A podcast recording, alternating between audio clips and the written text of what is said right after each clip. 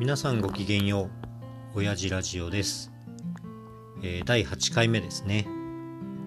今回はいや前回はか。前回は父からの荷物について考えてみましたけども、まあ、父からの荷物は半分腐った野菜だったりとか読まない雑誌のバックナンバーとか、まあ、そういうわけのわからないもの役に立たないものが多いっていうお話だったんですけど、まあ、今回は母からの荷物これは父とは正反対で、まあ、実に役に立つ実用的なものばかりっていうことで考えていきたいと思います。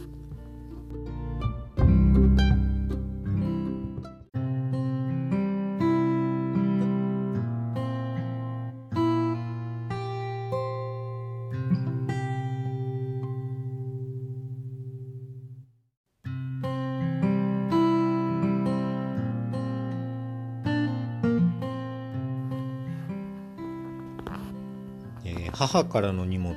は、まあ、クリスマス前なんかによく届くんですけどね。あとまあお中元の頃か。まあ中身はですね大体ハンドクリームとかがねよく入ってますね。それも高級なものとか、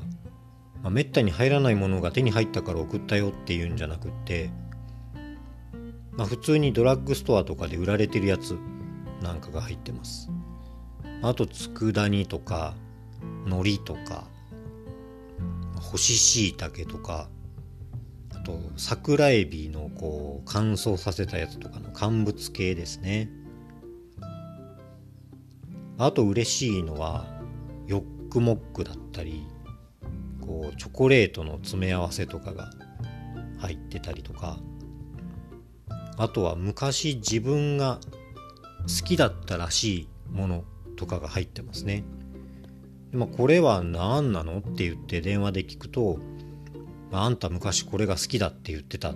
て言うんですけど、まあ、本人はあんまよく覚えてないんですよね。ああ、そんなこと言ったっけなって。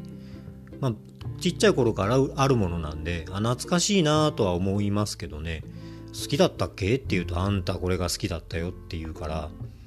まあ、母親ってのはよくそういうのをね、覚えててくれるものですよね。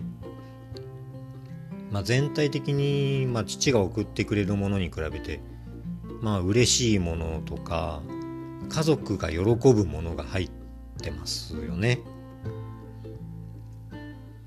大体こう学生時代、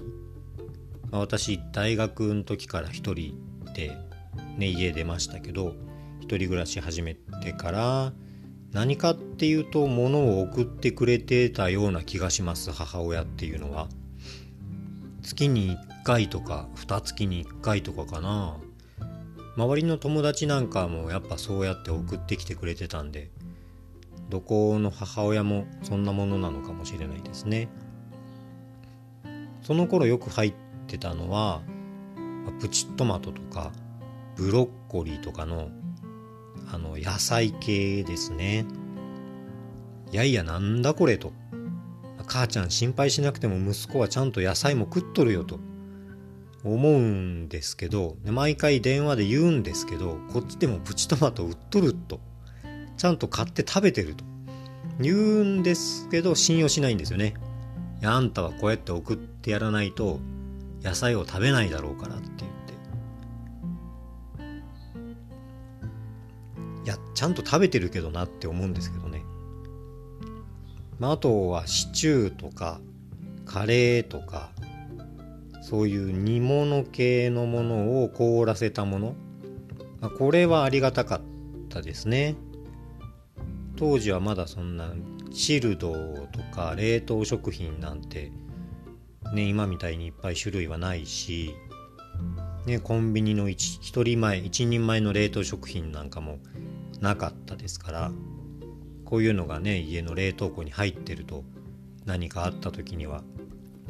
ね体調崩した時なんか特にやっ嬉しかったですよね。母親の味が食べられるっていうのは。まあ、あとお菓子とか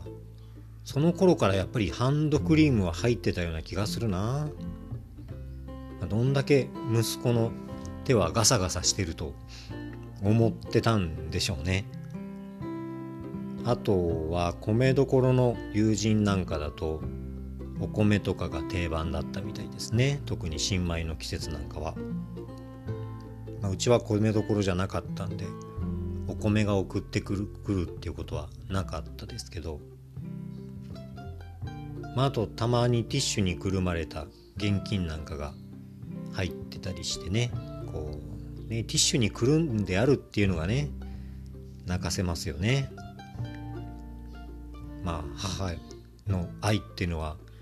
海よりも深いっていうことなのかもしれないですけどね。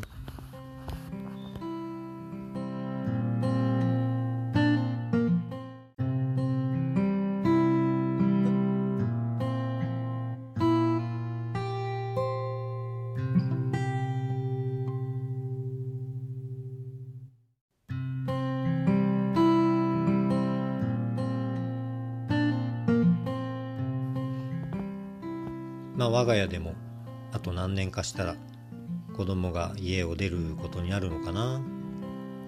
そうすると妻がまたいろいろ送るんでしょうね。野菜だったり料理だったりを。でも私が横から口出したりしてねそれそんなのいるのとかそんなのも送るのとかって言っていいじゃないって言って喧嘩になったりする気がしますね。まあそうなったら、まあ、私はまた苦手な家庭菜園でも始めて、まあ、収穫した野菜だとかを半分腐らせながら息子に送りつけてやります。では。